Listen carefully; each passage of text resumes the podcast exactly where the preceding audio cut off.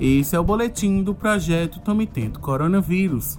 Na edição de hoje, entenda os riscos de fazer o uso de medicações que não possuem comprovação científica. O uso da hidroxicloroquina para o tratamento contra a Covid-19 é rejeitado por entidades médicas de todo o mundo. Mesmo assim, o presidente do país, Jair Bolsonaro, ainda declara publicamente que o medicamento possui resultados positivos. As afirmações são baseadas apenas em relatos. Uma pesquisa realizada pela Associação Paulista de Medicina, divulgada neste mês, apontou que cerca de 69% dos médicos afirmam que notícias falsas, informações sensacionalistas ou sem comprovação técnica são problemas que enfrentam diariamente.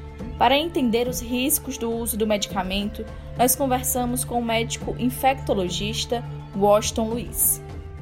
Num cenário desse, a gente tem que ter ressalvas para utilizar, e quando a gente olha para a doença, sabendo que a doença COVID-19, nos pacientes, mesmo nas fases iniciais, eles podem ter arritmia cardíaca, eles podem ter alterações do fígado, alterações do rim, e você coloca uma medicação, seja isolada ou combinada a outra medicação, que vem sendo amplamente divulgada também como terapêutica, você pode aumentar a chance do paciente ter uma arritmia cardíaca, ter uma lesão no fígado ou no rim e complicar a condição inicial dele.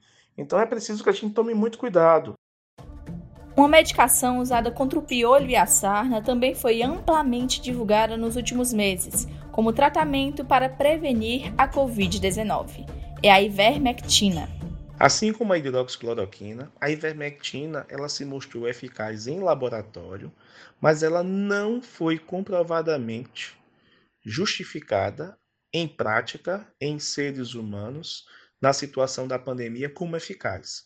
Os estudos não mostraram eficácia alguma, e um fato que é curioso é que a ivermectina, quando foi utilizada a dose que foi conseguida para eliminar o vírus foi uma dose 17 vezes maior do que a dose máxima atribuída como segura para a prática e ser utilizada em seres humanos. Ou seja, essa medicação ela não pode ser utilizada como feita em laboratório.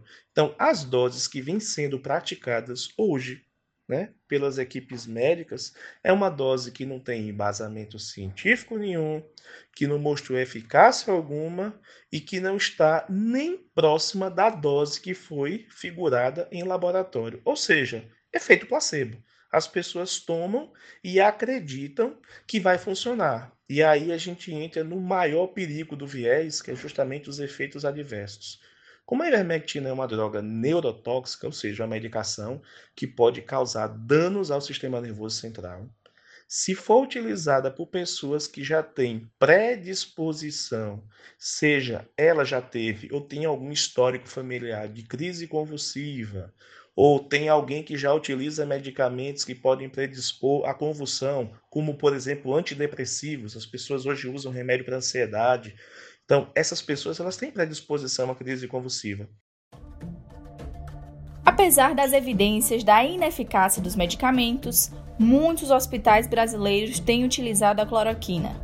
É importante ressaltar que o uso desse remédio só pode ser feito com autorização do paciente ou da família, que deve ser informado que a droga não tem comprovação científica, de acordo com o protocolo do Ministério da Saúde.